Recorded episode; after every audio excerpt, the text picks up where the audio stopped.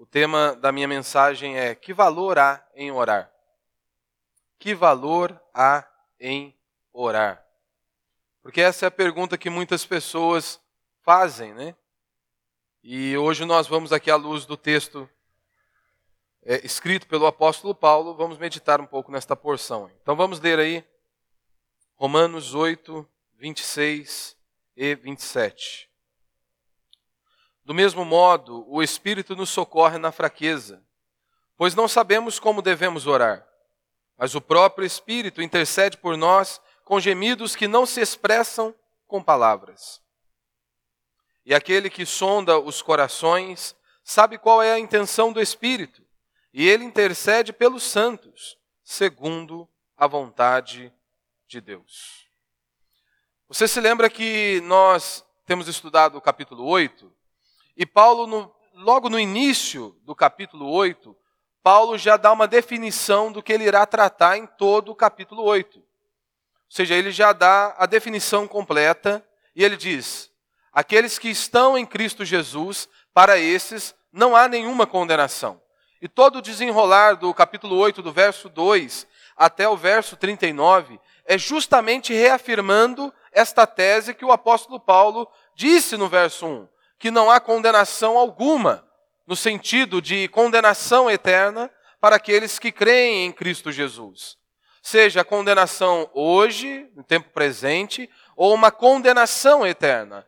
Mas Paulo ele deixou de maneira muito clara que esta isenção, que esta redenção não é para toda a humanidade, mas é para aqueles que são filhos de Deus, para aqueles que o Espírito Santo habita sobre eles dentro deles, aqueles que foram lavados e remidos pelo sangue do Cordeiro, são justamente essas pessoas que estão aí debaixo da graça de Deus, não estão mais debaixo de condenação.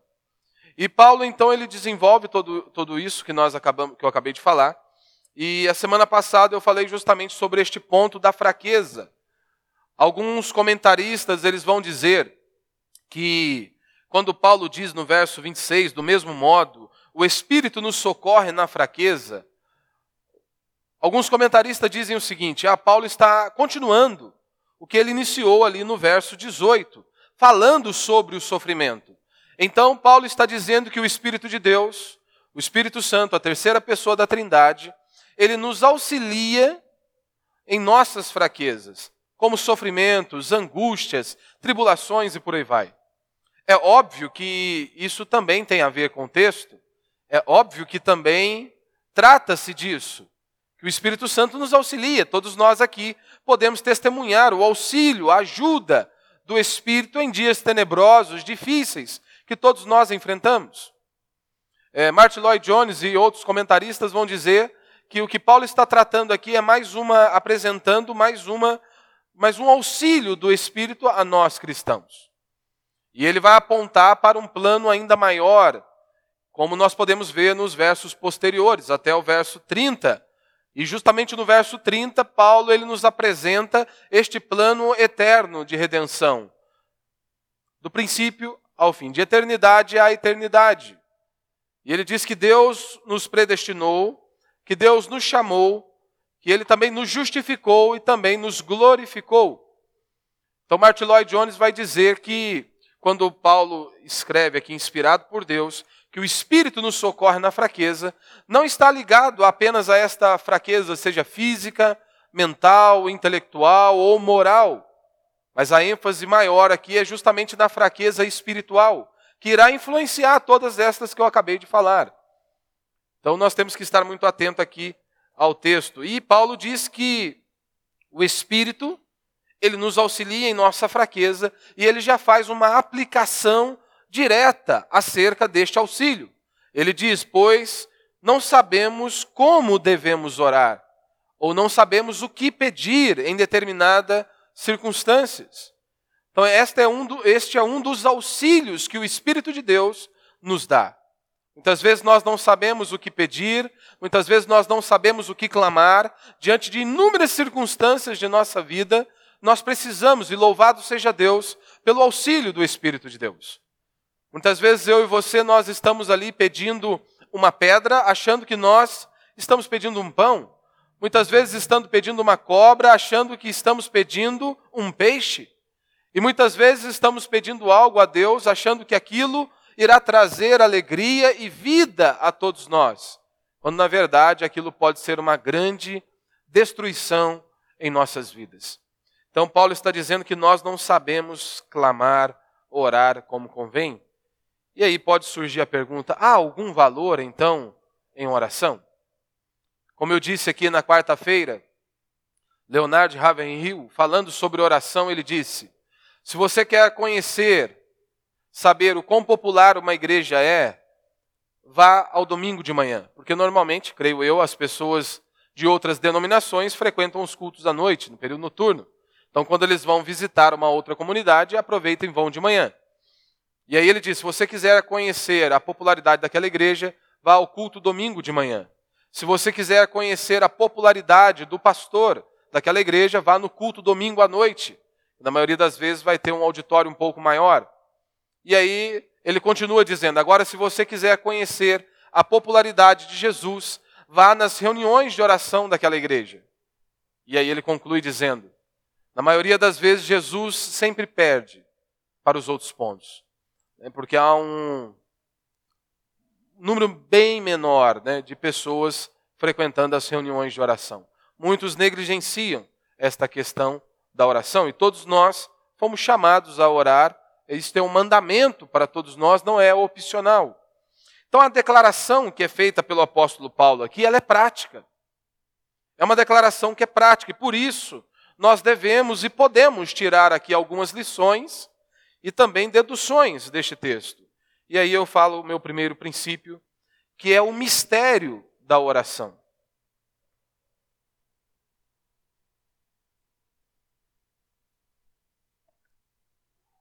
O mistério da oração. Comecemos examinando o que nós podemos chamar então desse o mistério da oração. Algumas pessoas elas ficam perplexas quanto a esse mistério da oração. Pois parece que ocorre aqui uma aparente contradição, não é mesmo? A Escritura diz que nós devemos orar, de repente agora vem Paulo e diz que o Espírito intercede por nós. Que o Espírito intercede por nós. Somos exortados a orar e ao mesmo tempo nos é dito que nossas orações são preparadas e induzidas pelo Espírito de Deus e que agem, que age segundo a vontade de Deus. E por conta disso, pode surgir na mente de muitos a seguinte pergunta: se é assim, por que orar? Se o Espírito de Deus intercede por nós, por que nós devemos então orar? A essas pessoas parece que aqui é um círculo vicioso. Ou seja, oramos a Deus, todavia é Deus que nos diz o que nós devemos orar mediante o Espírito dele. E quando nós olhamos para a Escritura, quando nós vamos para a Escritura, nós vemos que não é apenas isso, mas em toda parte das Sagradas Escrituras, diz que Deus reconhece e Deus sabe das nossas limitações, que Deus sabe das nossas dificuldades, que Deus sabe de todas as coisas. Porque não é isso que nós afirmamos, que Deus ele é todo poderoso? Que ele é o Senhor de todas as coisas? E inúmeras vezes nós vemos isso nas Escrituras. Como diz o salmista, ainda a palavra não me chegou aos lábios e tu já conheces todas. O Senhor já sabe de todas as minhas angústias e aflições. Ou seja, Ele sabe qual é a nossa necessidade antes mesmo de apresentarmos diante dele. E aí pode surgir a dúvida: qual o valor então em orar? Qual o valor em estarmos prostrados diante de Deus? Qual é o propósito da oração? Se Deus sabe de tudo, se Deus sabe das minhas necessidades, e se o Espírito dele intercede por mim, qual o propósito em orar? Daí muitos chegam à conclusão de que tudo que o cristão precisa fazer é apenas continuar confiando em Deus de que tudo que nós devemos fazer é apenas continuarmos confiando em Deus, que não há necessidade alguma de dobrarmos os nossos joelhos e buscarmos a Deus e orarmos a Ele. Mas é óbvio que isso é uma grande falácia, isso é uma grande mentira. A primeira resposta a este problema é que nós recebemos uma ordem para orar. E ponto final. Nós recebemos uma ordem para orar. Então é, é bom nós começarmos justamente com um mandamento que é claro: a questão da oração. Isto é um mandamento para nós. Nós, como cristãos, temos que orar, devemos orar. Nós vemos isso com Jesus, com os apóstolos. Nós vemos isso em toda a Escritura. O povo de Deus sempre se comunicando com o seu Senhor. O povo de Deus sempre buscando o seu Deus, prostrado diante dele. É que, principalmente nós reformados, temos uma grande dificuldade com relação à oração. Há muitos que acham que não há necessidade de orar devido a esses pontos que eu acabei de citar. Mas nós vamos analisar um pouco mais adiante o nosso Senhor Jesus Cristo. O próprio Deus, a segunda pessoa da Trindade, enquanto esteve aqui neste mundo, ele orou. Então nós precisamos reavaliar os nossos princípios. Então, meu irmão, quer entendamos ou quer não entendamos a oração e o seu significado, quando nós temos um mandamento claro para orar, o que nós temos que fazer é orar. Este é o nosso dever. Se existe um mandamento claro, explícito, como existe acerca da oração, o que nós temos que fazer é orar. Nós jamais devemos contestar um mandamento que está de forma explícita nas Escrituras. Isso ocorre também, por exemplo, com a doutrina da predestinação, da eleição. Quando nós dizemos que Deus nos separou antes da fundação do mundo, que Deus nos elegeu, como diz as Escrituras, muitos então se levantam diante desta doutrina e dizem: Ah, já que Deus separou todo o seu povo desde a criação do mundo, por que orar? Por que pregar o Evangelho então? Se Deus já separou aqueles que são seus, não há necessidade de orarmos. Não há necessidade de pregarmos o Evangelho. Porque afinal de contas, aqueles que são do Senhor não estarão diante dele? Sim. Mas nós vemos declarações explícitas nas Escrituras que nós devemos pregar o Evangelho, que nós devemos propagar o reino de Deus e que nós devemos clamar ao Senhor, orar ao Senhor, interceder pelas vidas. Então, nosso papel como cristão é justamente propagar o evangelho do reino de Deus. Nós precisamos levar esta mensagem. Nós precisamos anunciar as boas notícias. Porque Deus diz: como haverão os que creem se não houver os que, os que preguem? Então é necessário nós pregarmos, é necessário nós orarmos a Deus. Não devemos permitir jamais que um tipo de lógica ou o que você considere como lógica, nos leve a um ponto no qual nós vejamos contradizendo claros mandamentos e ordens registradas nas Escrituras, ou qualquer outra doutrina que se ache nas Escrituras.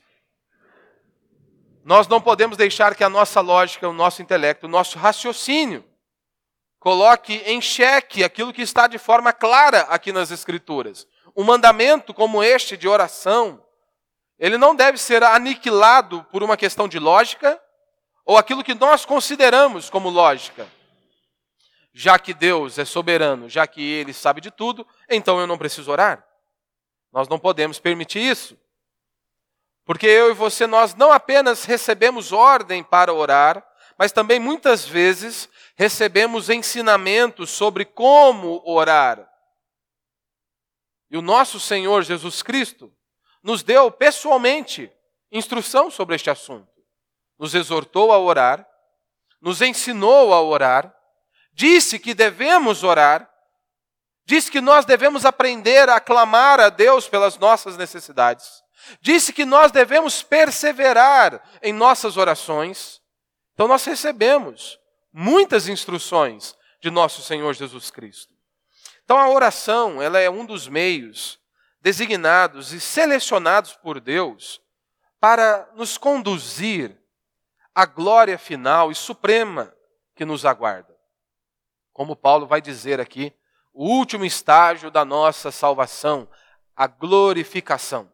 Então a oração é um desses meios designados e selecionados por Deus para nos conduzir a esta glória final. Deus poderia nos levar a esse fim sem a nossa oração. Com certeza, Deus poderia nos levar a esse fim sem a nossa oração. Mas foi escolha dele fazê-lo desta maneira. Então eu e você temos que orar, temos que buscá-lo. É dessa forma que Deus ele nos ensina, ele nos treina, é como ele nos leva a conhecê-lo mais e mais. Nós podemos perceber isso na vida de Jó.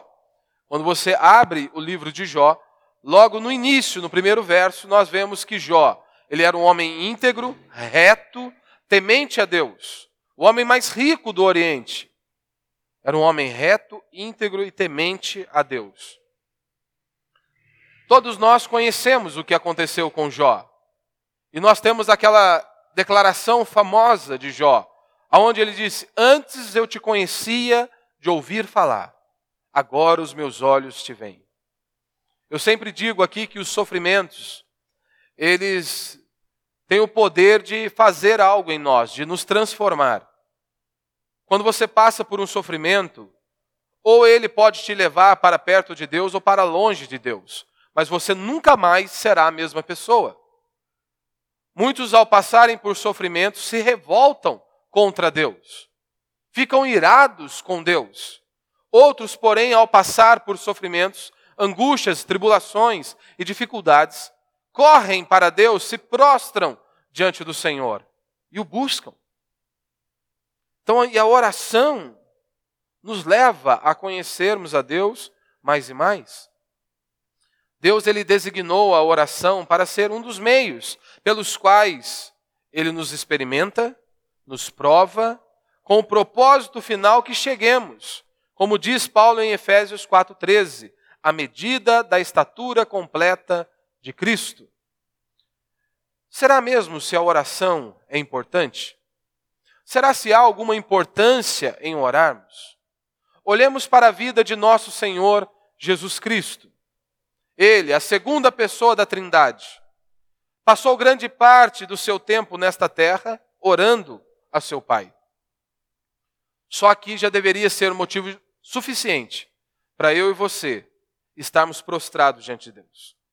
Porque, meu irmão, se Cristo, próprio Deus, segunda pessoa da Trindade, se ele orava e precisava orar, se isso fazia parte do seu aperfeiçoamento para ser o autor da nossa salvação, como diz o autor em Hebreus capítulo 5, Será se não é necessário nós orarmos?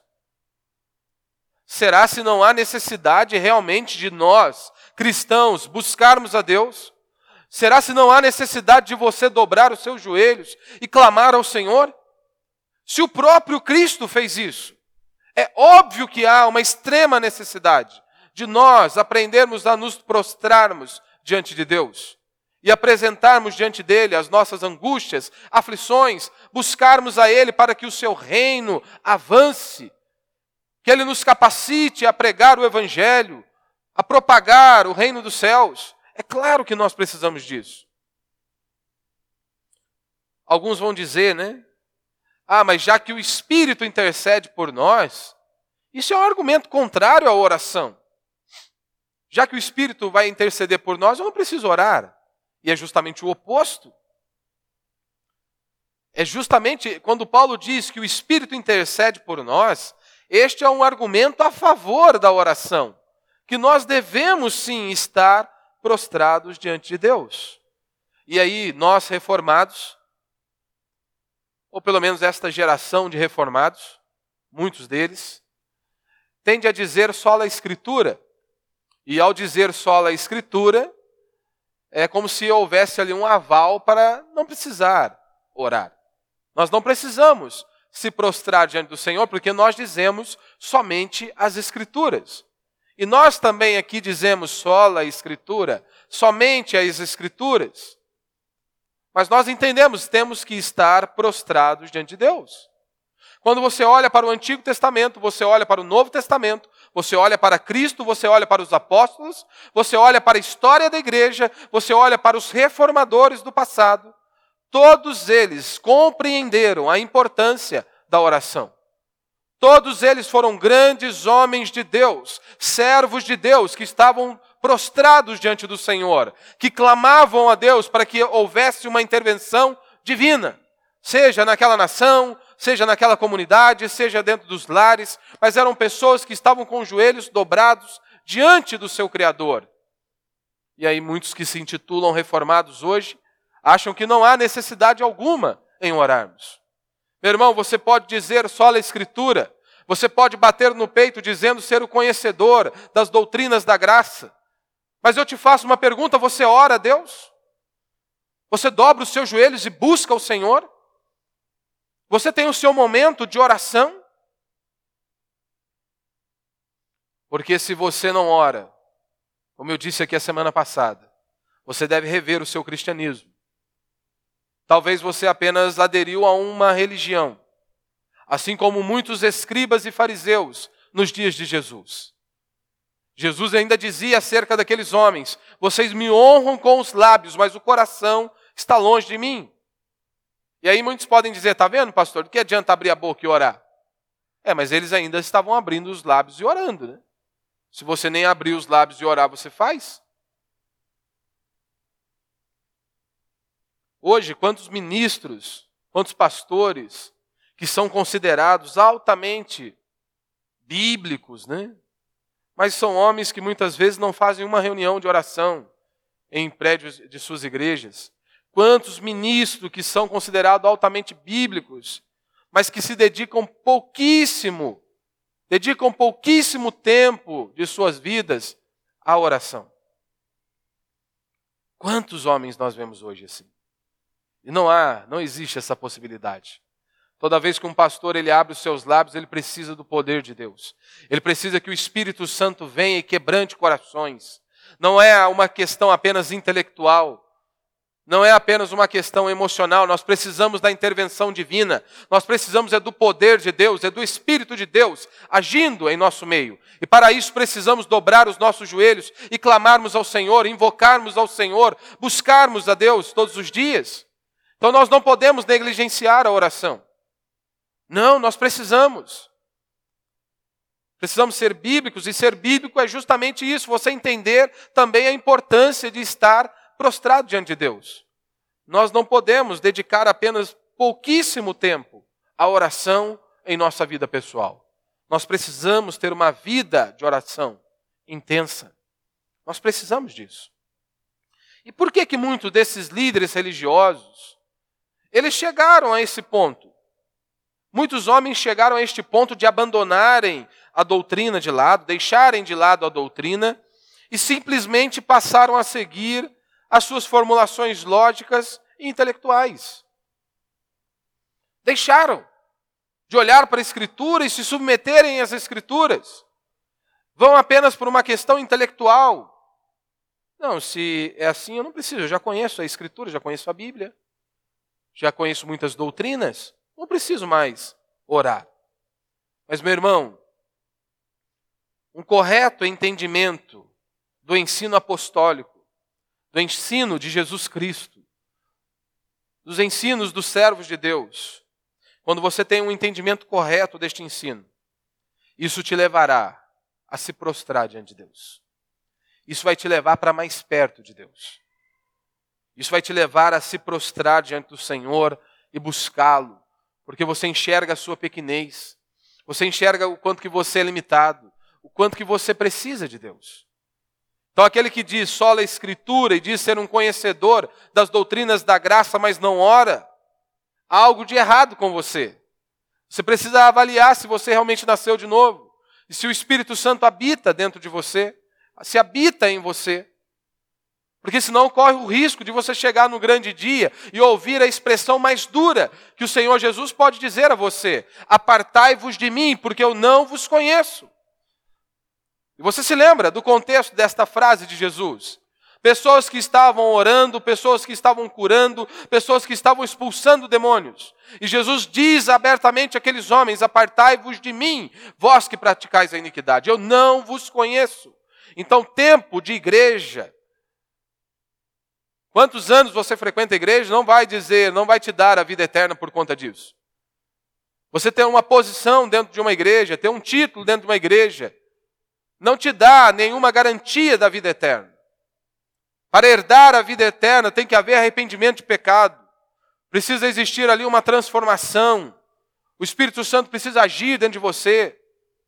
Precisa realmente ter ali uma convicção de pecado, arrependimento de pecado e fé em nosso Senhor Jesus Cristo. É isso que precisa. Segundo ponto. É certo aconselhar todo mundo a orar?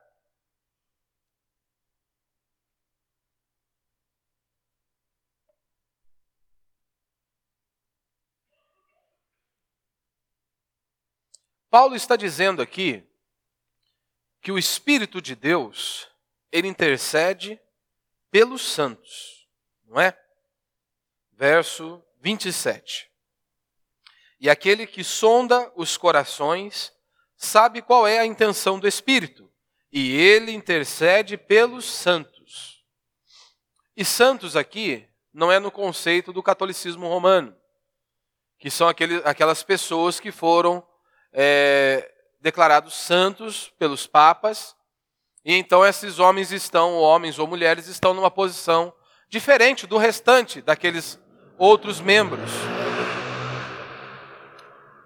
Numa posição diferente dos outros membros da comunidade.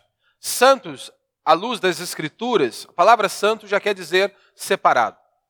E quando Paulo está dizendo que o Espírito intercede pelos santos, ele está dizendo são aquelas pessoas, não é por toda a humanidade, mas é por aqueles que foram lavados e remidos pelo sangue do Cordeiro. Foram aqueles que um dia realmente tiveram seus corações quebrantados pelo Evangelho, pela palavra de Deus, aonde o Espírito de Deus habita dentro deles. E eles creem na obra de Cristo que foi executada lá na cruz do Calvário. São esses homens que Paulo está dizendo. É por eles que o Espírito de Deus intercede por aqueles que nasceram de novo, por aqueles que pertencem a Deus. Paulo ele diz que o Espírito ele só coloca estas orações na mente e no coração dos santos, do povo de Deus, de ninguém mais. Em nenhum lugar da Bíblia se encontra o ensino de que o Espírito Santo ajuda as pessoas que não têm o Espírito dele, que não pertencem a ele que não nasceram de novo, que o Espírito de Deus não habita dentro delas. Mas é comum hoje a ideia de que sempre nós podemos dizer a todas as pessoas, quando elas estão passando por problemas, angústias e aflições, nós virarmos a elas e apenas dizermos isso: ore, ore. Meu irmão, nós precisamos examinar isso à luz das Escrituras. Nós precisamos ver o que a Bíblia diz sobre oração. Antes de nós apenas dizermos isso às pessoas que não temem ao Senhor, que não são servos de Deus, que não têm o Espírito de Deus, do que nós simplesmente voltarmos a ela e dizer apenas ore. Nós precisamos instruir o povo sobre como orar. É nosso dever mostrar que não é verdade que qualquer homem, em qualquer momento, em qualquer lugar, estar em condições de orar a Deus. Nós precisamos trazer isso à mente das pessoas, ao coração das pessoas. Nós temos que trazer isso. Olha, nós precisamos instruí-los de como eles, como eles devem orar, e nós devemos mostrar que não é verdade. Que qualquer um, em qualquer lugar, em qualquer circunstância, pode se achegar a Deus pelo seu próprio mérito. Não basta dizermos às pessoas que elas devem orar, mas nós devemos ensiná-las a orar. Nós devemos instruir as pessoas a orar. Você se lembra dos discípulos? Vivendo na presença de Jesus Cristo, perceberam que eles precisavam deste ensino. Lucas, descrevendo este relato, ele diz: os discípulos se voltam para Jesus e diz: Senhor, ensina-nos a orar, assim como João ensina os seus discípulos, ou ensinou os seus discípulos. Então, toda pessoa que nunca sentiu a necessidade de que a ensinasse a orar, realmente esta pessoa está nos dizendo o seguinte: que provavelmente ela nunca orou, ou que ela ignora o real significado da oração. o verdadeiro princípio da oração. E por que, que surge essa ideia de que qualquer um pode se prostrar diante de Deus em qualquer lugar, em qualquer circunstância, de qualquer maneira e que Deus vai ouvi-lo? Sabe por que, que surge isso? Devido às nossas ideias indignas e imperfeitas sobre Deus. É por isso que as pessoas acham que qualquer um pode se aproximar de Deus, que qualquer um pode orar e que Deus vai fazer, que qualquer um pode se chegar e ele vai resolver o problema. É justamente por essa ideia indigna e imperfeita sobre Deus que achamos que podemos nos dirigir a Ele a sempre que queremos. E que qualquer pessoa pode fazer isso. Então, quando nós falamos sobre oração, a primeira pergunta que nós devemos fazer é: como se pode obter acesso à presença de Deus? Você que está aqui há um tempo, você sabe. Mas você precisa instruir a outras pessoas. Então não é só simplesmente dizer, você está passando dificuldades, tribulações e angústia? Ore. O cara é um ímpio. Sabe a quem que ele vai levantar um clamor? Não, você precisa ensiná-lo. Primeiro, como se pode obter acesso à presença de Deus? Se você nunca fez essa pergunta, provavelmente você nunca orou. Porque pense comigo, se você quiser falar, por exemplo, com o presidente da República, primeiro você precisa saber os meios. Como ter acesso à presença dele? Como eu faço pra, para chegar até ele? Quais são os trâmites? Como que eu posso falar? Que roupa eu devo vestir? Com quem eu devo ter o primeiro acesso? O que podemos tratar diante nesta reunião, por exemplo? mas quando é para se dirigir a Deus, as pessoas não fazem nenhum questionamento. Se, não, se você não para a fim de perguntar como chegar à presença de Deus, não há a mínima possibilidade de que você esteja praticando a oração. Pelo menos a bíblica, pelo menos a descrita nas Escrituras. Por quê? Meu irmão, nós não temos nenhum crédito, nós não temos nenhuma posição diante de Deus. Nós não temos autoridade alguma para chegarmos diante de Deus e orarmos em nosso próprio nome. E clamarmos a Deus pelos nossos com base em nossos próprios méritos. Nós não temos nada. Obviamente, nós não podemos orar como nós somos. A Bíblia diz que as nossas obras são como trapos de imundícia. Então, quando nós começamos a entender quem Deus é, nós percebemos a nossa miséria. E nós percebemos que precisamos de alguém para nos ajudar, para nos auxiliar. Nós precisamos de alguém para nos conduzir à presença deste Deus, que é santo e todo-poderoso. Essa é, naturalmente, a mensagem geral do Evangelho. A primeira mensagem do Evangelho consiste em nos dizer que só há um caminho para a presença de Deus. Só há um caminho para a presença de Deus. E que o Senhor Jesus Cristo veio a este mundo, viveu, morreu e ressuscitou com este propósito. Como é descrito por Pedro, ele ressuscitou com este propósito de nos levar a Deus. E por esta razão, Jesus disse de maneira categórica: Eu sou o caminho, a verdade e a vida. Ninguém vem ao Pai a não ser por mim. As pessoas dizem que há vários caminhos que nos levam a Deus. Jesus foi categórico ao dizer: Eu sou o caminho, a verdade e a vida. Eu costumo dizer que pode até existir esta possibilidade de todos os caminhos levarem a Deus para o, dia, o grande dia do juízo, porque todos os homens irão se apresentar diante de Deus. Todos, sem exceção, estarão diante do tribunal de Deus. Mas para a vida eterna, para a salvação eterna, para a redenção, o único caminho é Cristo Jesus. Não é o seu dinheiro, não é suas boas obras, não, é so, não são suas doações, não é Maria, não é Alá, não é Buda, mas é Cristo Jesus, que é o único intermediador entre Deus e os homens. Porque ele foi o único que foi moído, pendurado na cruz do Calvário. Foi o único que recebeu sobre si a ira de Deus. Então ele é o único meio pelo qual nós podemos ser salvos. Nós não podemos ser salvos por nenhum outro nome que exista debaixo da terra.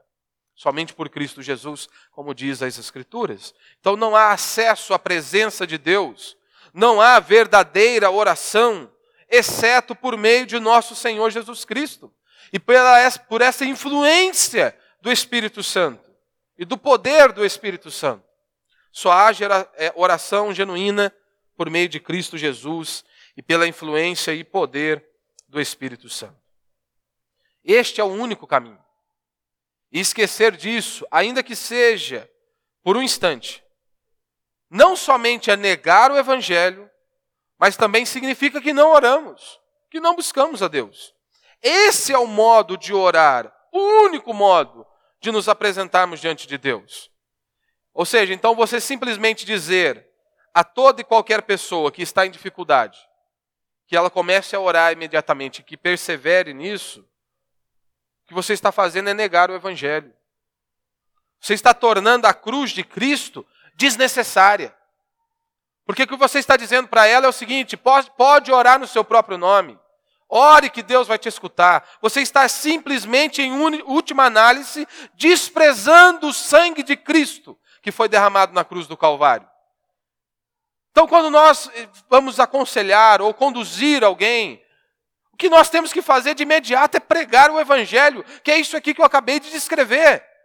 Meu irmão, minha irmã, olha, eu te amo, eu sei que você está passando por muitos problemas e dificuldades, mas você não terá acesso à presença de Deus, a não ser pelo, por aquilo que Cristo fez na cruz do Calvário a não ser que você se prostre diante de Jesus, que você creia naquilo que ele fez na cruz e que você só terá acesso à presença de Deus por meio dele. Você precisa primeiro anunciar isso aqui. Você precisa trazer isso à memória, trazer luz ao coração das pessoas.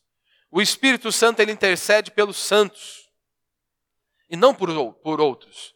Ele intercede pelos santos. Então é nosso dever advertir as pessoas que muitas vezes podem estar se iludindo e meramente tratando a si mesmas, psicologicamente, ao imaginar que elas estão orando. Sim, porque muitos eles acham que estão orando, quando na realidade estão falando consigo mesmos. Então é nosso dever advertir essas pessoas.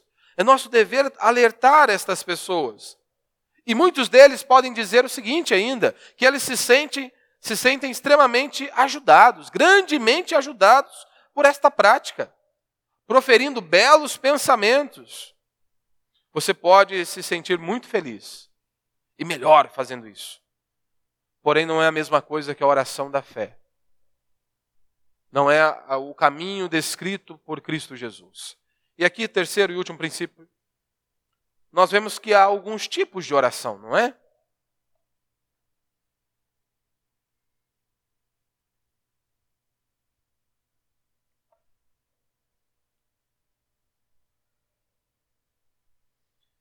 Alguns comentaristas eles vão dizer que ao, examinar, ao examinarmos, ao examinarem esta passagem dita pelo apóstolo Paulo, eles dizem o seguinte: que Paulo está transmitindo aqui é que este é o nível mais alto e mais elevado da oração. É esse tipo de oração descrito aqui pelo apóstolo Paulo, com gemidos. Aí eles afirmam: este é o nível mais elevado de oração, de tipo de oração. Precisa nem verbalizar nada, é só sussurrar, é só gemer na presença de Deus. Como eu disse, eu sei que tem muita gente que fala muito e realmente não faz a oração da fé. Mas muitas vezes o diabo ele usa isso como uma desculpa maravilhosa para as pessoas nunca tomarem parte numa reunião de oração. Sabia? Muitos podem usar o argumento: Deus não é surdo. Deus sabe de todas as coisas. Então não preciso orar. Então muitos podem dizer isso. Mas isso pode ser uma, uma desculpa maravilhosa que o diabo pode usar para você nunca tomar parte na oração. Seja num pequeno grupo, seja numa reunião de oração, seja em seu próprio lar, você nunca ora. Não ora pelo alimento, não ora pelas refeições, não há necessidade de fazermos qualquer tipo de oração. Muitas vezes o diabo pode sugerir que as pessoas mais espirituais não são aquelas que oram e verbalizam, proferindo palavras. Palavras. Estão ali proferindo palavras. São aquelas que gemem, apenas gemem. Esses são os verdadeiros espirituais. Olhemos para a Escritura. Olhemos para a Escritura. Por exemplo, Oséias. Oséias capítulo 14, inspirado por Deus, Chega um determinado momento, ele diz: Olha, tomai as palavras. Ou seja, vamos abrir a boca e vamos orar, vamos apresentar diante de Deus. Tomai convosco palavras. O profeta estava inspirado por Deus, cheio do Espírito de Deus. Estava sob a inspiração divina. Ele diz: Tomai palavra. Paulo, apóstolo de nosso Senhor Jesus Cristo, inspirado por Deus, cheio do Espírito de Deus, diz: há determinados momentos em nossas vidas que nós apenas gememos diante de Deus.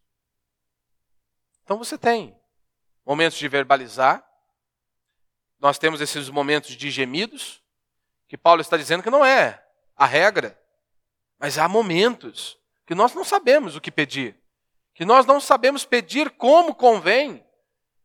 Então muitas vezes nos faltam palavras. Você pode olhar, por exemplo, para os Salmos.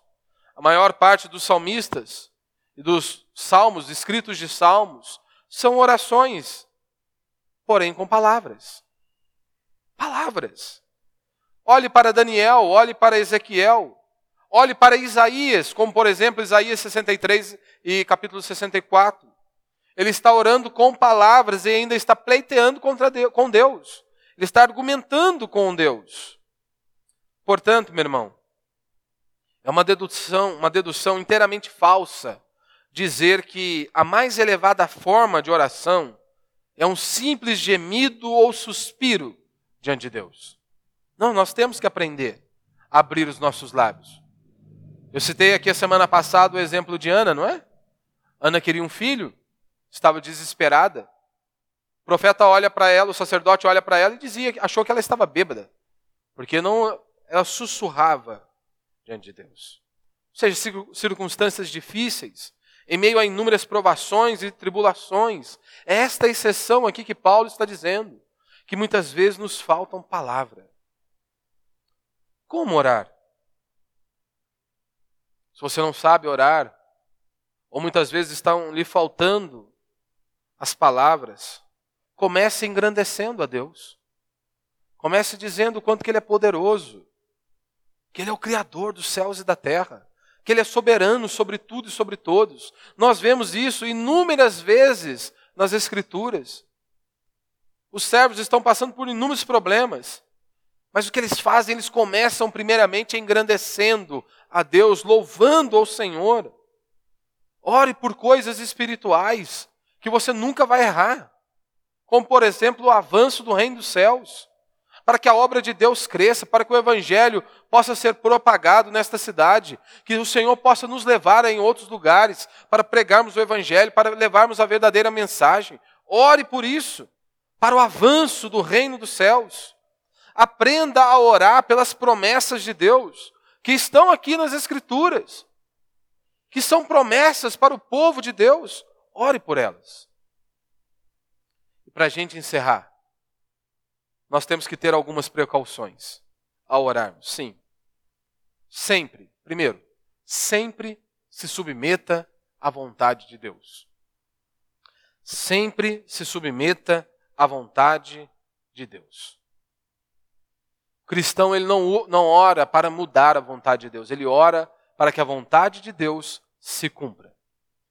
Por isso que nós oramos, Senhor, faz a tua vontade. Que a vontade dele é boa, perfeita e agradável. Nós que somos pais, se você é pai, você sabe o que eu vou dizer. Nós que somos pais, que somos seres humanos, falhos, desejamos o melhor para os nossos filhos. Paulo, em Efésio, ele apresenta Deus como nosso pai. Você acha mesmo que Deus não quer o melhor para nós? Paulo vai dizer nos versos posteriores que ele não poupou o próprio filho.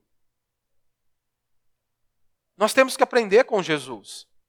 Jesus constantemente diz: Eu vim para fazer a vontade de meu Pai. Então, meu irmão, seja o que for que você estiver orando, primeiro consulte ao Senhor.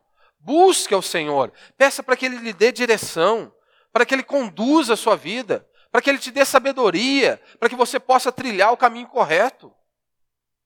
Porque senão você vai sofrer. Você vai sofrer. Isso é inevitável.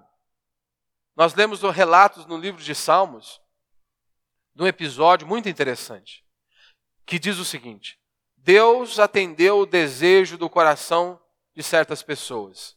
E ele conclui: e fez definhar-lhes a alma. Deus deu o que eles queriam, mas não como um bênção, mas como uma punição. Queriam demais, insistiram demais, não ouviram a voz de Deus. É isso que vocês querem? Ótimo, está aí. Nós vemos inúmeras vezes isso. O povo quer um rei. Não bastava Deus reinar sobre eles, Deus ser o Deus Todo-Poderoso que governava a nação. Eles olharam para os povos vizinhos e disseram a Deus: Nós também queremos um rei. Deus deu a eles Saul. Olha que maravilha. Foi benção? Claro que não. Segundo, meu irmão, certifique-se desta paz de Deus. Nós temos paz com Deus mediante o sangue de Cristo, como Paulo disse aqui em Romanos. Mas Paulo diz em Efésios que nós podemos desfrutar desta paz de Deus. E lembre-se, nunca exija nada de Deus. Quem é você para exigir algo de Deus? Nós vemos uma loucura no meio evangélico hoje, onde as pessoas chegam ao absurdo de dizerem que elas decretam a Deus o que elas querem. Quem é o homem, quem é o ser humano para decretar algo a Deus? Quem é você, quem sou eu para dizer o que Deus deve fazer? E a maneira que ele deve agir. A Escritura diz que eu e você merecíamos a morte e o inferno. Quem somos nós para querer colocar Deus contra a parede? Então lembre-se disso. Nunca exija nada de Deus. Nunca. Lembre-se de quem você é, da sua podridão, da sua miséria. Que nós só somos o que somos pela graça de Deus e podemos nos apresentar diante dele por conta do sangue do Cordeiro de Deus, do Filho de Deus, que foi moído naquela cruz do Calvário. E é por isso que nós podemos nos apresentar e é por isso que nós podemos orar. Nós não oramos para sermos salvos, mas é justamente porque nós fomos salvos é que nós oramos. Nós não, não frequentamos um culto para obtermos a salvação é justamente porque nós fomos salvos, que nós entendemos que precisamos cultuar ao nosso Deus, que precisamos celebrar ao nosso Deus. E é por isso que nós estamos aqui. Então, que mais esta noite eu e você possamos clamar ao Senhor, pedir que Ele nos ajude, que Ele nos auxilie, que realmente a oração seja algo que faça parte da nossa vida. Não algo que seja apenas ocasional. Não apenas nos dias difíceis, mas todos os dias. Como disse Hernande Dias Lopes, a oração deveria estar para o cristão, como o ar está para o ser humano. O ar está para o ser humano para vida. Se não tiver ar, ele morre. A oração deveria estar para nós, com essa mesma perspectiva, como o ar está para o ser humano. Porque este é o meio de nós nos comunicarmos com o nosso Deus. Então, mesmo que muitas vezes nos falte palavras, nem se for para gemermos e nos colocarmos diante de Deus, cristão ele vai fazer. Ele vai estar ali prostrado diante do Senhor. Que Deus nos dê graça e nos dê sabedoria para realmente colocarmos isso em prática em nossas vidas.